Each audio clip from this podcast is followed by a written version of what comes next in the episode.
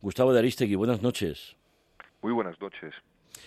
Bueno, Gustavo, yo me aventuraba a decir que Ucrania puede ser el, el, final de Putin o eso pensar eso ahora es, es, una quimera. Vamos a ver, a largo plazo no puede ser una posibilidad, pero seamos un poco más pesimistas. En este momento, eh, en Rusia, eh, la aplastante mayoría de la opinión pública apoya esta acción.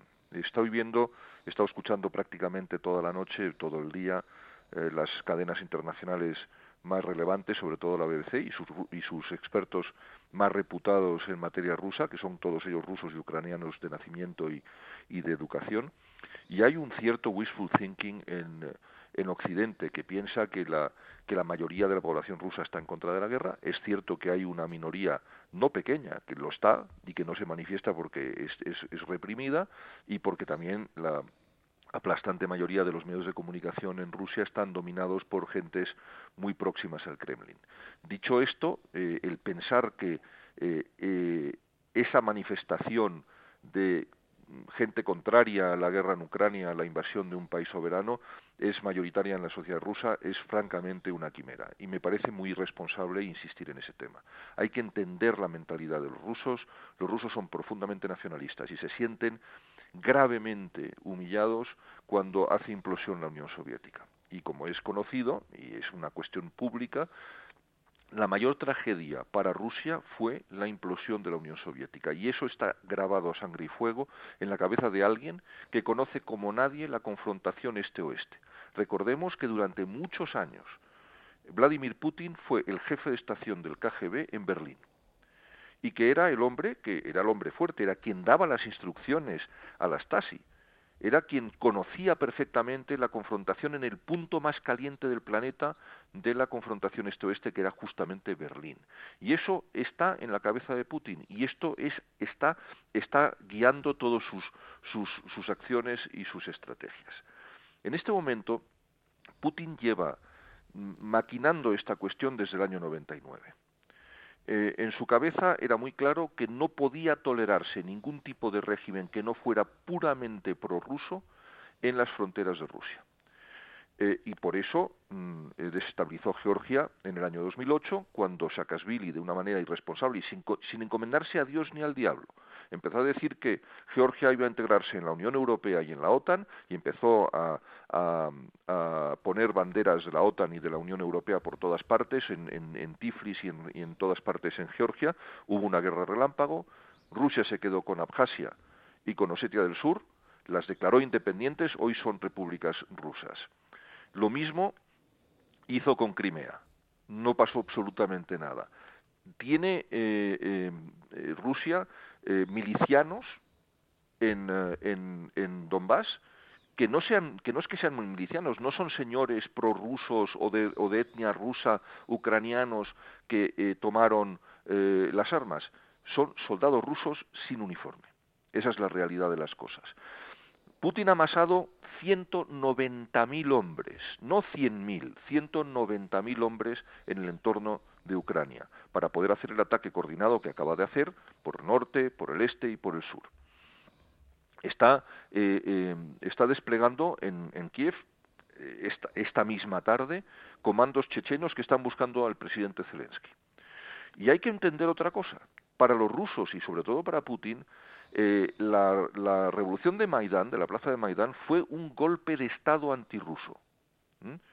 Eh, eh, el presidente Yanukovych, que acababa de ser elegido, fue derrocado por eh, las masas en, en, la, en, la plaza, en la plaza de Maidán. Y en la mentalidad de, de, todos los rusos, pero sobre todo en la de Putin, eso fue una maquinación de Occidente y de Estados Unidos en concreto, de la OTAN en su conjunto, para tener en Ucrania un elemento para controlar y desestabilizar permanentemente eh, a Rusia. Por lo tanto, en, en, en, la, en, la, mentalidad distorsionada, porque yo creo que en gran medida es verdad lo que dicen algunos analistas que conocen bien Rusia, Putin ha perdido contacto con la realidad, él considera que lo que está haciendo es de verdad un acto de defensa propia para garantizar la supervivencia y la estabilidad de Rusia en el futuro. Ahora hay que tener en cuenta qué consecuencias van a producirse de todo esto. No sería impensable que algo que era inimaginable hace apenas un año o dos, que dos países neutrales, uno que ha hecho de la neutralidad su esencia nacional, que es Suecia, acabe integrándose de una manera u otra en la estructura de la, de la OTAN. Hay que recordar, por cierto, que Suecia, siendo un país neutral, es el país que con mayor eficacia se ha integrado en las acciones en Afganistán en coordinación con la OTAN, con sus excelentes fuerzas especiales y su, muy experimentada fuerza aérea. Y por otra parte, el único país del mundo que ha derrotado a la Unión Soviética en una guerra convencional, que es Finlandia, y que es por eso que fue neutralizada, porque Finlandia quería formar parte de Occidente y fue una exigencia de la Unión Soviética en la posguerra, en la segunda posguerra mundial, que Finlandia no fuese miembro de la Alianza Atlántica y que estuviese en consecuencia neutralizado. En este momento, Finlandia, que se ha acostumbrado a estar, a estar en el lado neutral desde el año 45 hasta nuestros días, podría muy bien empezar a pensarse eh, los beneficios de estar cubiertos por el artículo 5 del Tratado del Atlántico Norte.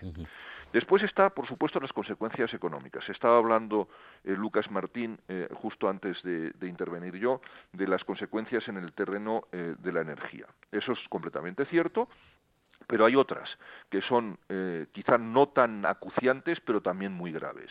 Rusia es uno de los primeros productores mundiales de aluminio. Rusia es uno de los primeros productores mundiales de fosfatos. Rusia es uno de los primeros productores mundiales de titanio. Todos estos elementos son fundamentales para la seguridad alimentaria eh, y eh, alimenticia y sobre todo para la industria moderna. Y esto significa que otros países que tienen estos recursos van a ganar enormemente en la escena internacional. Por ejemplo, Noruega, que tiene unas reservas extraordinarias de titanio, de vanadio de, e incluso de fosfatos que acaban de ser descubiertos, o la propia Marruecos, que es el primer productor mundial de fosfatos, va, a también tomar una relevancia importante para sustituir eh, los fosfatos rusos. Es decir, estamos empezando a entrar en una guerra extraordinariamente compleja en la, que, en que se unen tres elementos o tres pilares fundamentales. El geoeconómico, que acabo de descubrir, el geoestratégico, que está en, plena, en pleno desarrollo en este momento, y el geopolítico, que es el de, más amplio, el de más amplio espectro, que es el que va a definir cómo vamos a tener el mundo en, la en las próximas décadas. Lo que parece claro, y no quiero parecer demasiado solemne, pero lo que parece claro es que el, orden de seguridad, estrategia y equilibrio que surge de la Segunda Guerra Mundial ha quedado completamente eh, eh, destruido. Lo que, va, lo que va a pasar, pase lo que pase en la guerra de Ucrania, gane o no gane a, largo o corto plazo Rusia, que yo creo que es evidente que va a ganar porque está a minutos de poder eh, eh, derrocar el gobierno, eh, el gobierno ucraniano y poner en su lugar un gobierno títere, que es lo que quería. Pero el equilibrio de fuerzas geopolíticas en el mundo ha cambiado para siempre. Y eso lo tenemos que entender muy claramente. Ahora, es muy importante que también entendamos las rivalidades que existen entre China y Rusia. Son tienen eh, eh, algunas cuestiones comunes, por ejemplo, tienen rivales y adversarios comunes, en este momento para, para Rusia enemigo, que es Occidente. Eh, China, en ese sentido, va a convertirse en el salvavidas económico de la, de la, de la Rusia sancionada. Pero al mismo tiempo son rivales en muchas otras cosas. China y Rusia han sido enemigos jurados en muchos lugares del mundo. Y me gustaría nombrar como, como uno, simplemente a título de ejemplo, en el sudeste asiático, donde en la guerra de Vietnam, en, en, en, en Laos, eh, eh, en, Birmania, en todo el sudeste asiático, siempre Rusia y China estaban en, lados opuestos de la, de la batalla, de la batalla por la conquista y el dominio de esos países no es tan claro. Es decir, porque China sea rival de Occidente no quiere decir que automáticamente China es el mejor aliado y el mejor amigo de Rusia. Habrá cosas muy matizables. Y esto nos lleva a una eh, eh, cuarta reflexión. La cuarta reflexión es el cambio de los modelos políticos que conocemos. Es decir, hay un cierto declive del, modelo de democracias liberales eh, representativas hay un surgimiento de un, de un, de un nuevo tipo de régimen al que China, la China comunista, no es ajena, que es lo que podríamos denominar el populismo de hombre fuerte. En el pasado las dictaduras estaban mm, eh, en su inmensa mayoría eh, inspiradas por ideologías.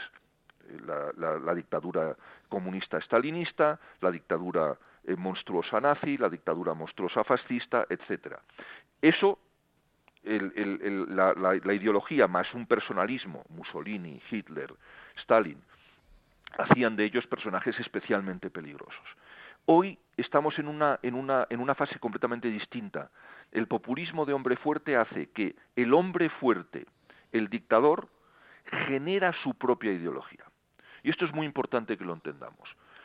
Utiliza la ideología en diferentes grados. No son siempre el mismo caso. Es evidente que en China la fuerza del Partido Comunista es extraordinaria, pero que Xi Jinping eh, es un comunista, nadie lo duda. Sin embargo, es un dirigente comunista, o si se quiere, un, un, un, si quiere uno llamarlo dictador, lo que uno quiera llamarlo, es obvio que es de un tipo distinto de lo que fue Mao Zedong o que, o que fueron sus sucesores. Este populismo de hombre fuerte está empezando a contagiar en diferentes partes del mundo. Lo estamos viendo en, eh, en Turquía, que es un país de la OTAN, lo estamos viendo eh, de alguna manera surgir en algunos países de Europa, como es el caso de Hungría, y este sistema va a extenderse cada vez a más países, porque la población, con estas incertidumbres, las crisis económicas, las pandemias, las guerras, en definitiva, las crisis profundas de todos los, en todos los ámbitos que se están, se, están empezando a arraigar y, y a cronificar, van a, van a buscar en el hombre fuerte populista la certeza y la seguridad que no consiguen con las democracias. Gustavo, último, sí, sí, eh, eh, has, respondido a todas las preguntas que tenía previstas, pero sigue, sigue, termina. la, última es la cuestión turca, ¿verdad? La cuestión turca es muy interesante. Eh, durante muchísimos años, durante toda la Guerra Fría, Mm, los españoles no nos dábamos cuenta de una cosa porque estamos un poco lejos, pero cuando uno eh, eh, recorre en barco el, el, estrecho del Bósforo, y tú lo has hecho muchas veces, que lo sé muy bien, hemos hablado, uno se da cuenta de la extraordinaria importancia de Turquía en la seguridad mundial. Eh, tengamos en cuenta que mientras Rusia dominaba los estados bálticos, tenía una salida directa al mar Báltico a través de los estados bálticos, sabiendo obviamente que el mar Báltico y el mar del Norte, y en consecuencia la salida por Escocia, por el norte, o la salida por el Canal de la Mancha, estaban profundamente e, intensamente controladas por las fuerzas de la OTAN, eh, de la misma manera que el puerto de Murmansk permanecía congelado mm, la mayoría de los años, eh, meses del año, la única salida natural más fácil, pero siempre controlada, era a través del secho del Bósforo, es decir, a través de Turquía, que era un miembro de la OTAN, y que por, por lo tanto cada barco ruso que atravesaba el estrecho del Bósforo estaba controlado por Occidente. Pero cuando el cambio climático acabe haciendo del puerto de Murmansk y todos los puertos siberianos unos puertos que sean practicables todo el año, la hegemonía naval soviética puede acabar siendo una realidad, o por lo menos la rivalidad naval con los Estados Unidos, perdón, soviética rusa, puede acabar siendo una realidad. Eh, terminará siendo soviética, sí. Sí, bueno. Y esa es la última cosa que quería decir. Mucha gente está eh, diciendo que eh, Putin es un, es un postcomunista. No, no lo es. Putin es un nacionalista ruso. De hecho, una de las cosas que está reprochando al régimen anterior de, la Unión Soviética es justamente que fueron los bolcheviques los que, en su opinión, crearon Ucrania como, como una creación artificial, puesto que, como él está diciendo, son el mismo pueblo, aunque hablen un idioma distinto, que ellos consideran un dialecto del ruso. Y que el alma rusa nace en, en Ucrania que nace en Kiev, que la Iglesia Ortodoxa rusa tiene su corazón en Kiev y que para y que para los rusos historiadores lo que es un ruso, un ruso étnico, es la mezcla de los escandinavos con los eslavos ucranianos. Y esto lo tienen grabado a sangre y fuego.